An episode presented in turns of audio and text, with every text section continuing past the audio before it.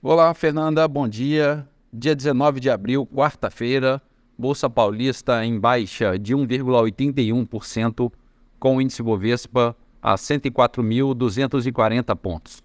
Mercado americano, índice Dow Jones abriu em queda de 0,3% e a Nasdaq teve uma abertura em baixa de 0,5%.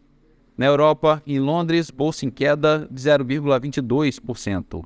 Bolsa da França, pequena alta de 0,15%. E na Alemanha, bolsa operando estável. Mercado de moedas em alta, o euro a R$ 5,54, avançando 1,3%. Dólar comercial a R$ 5,05, alta de 1,3%. O petróleo Brent, referência para Petrobras, recua 2,1% a 83 dólares o barril. E a poupança com aniversário hoje, rendimento de 0,72%.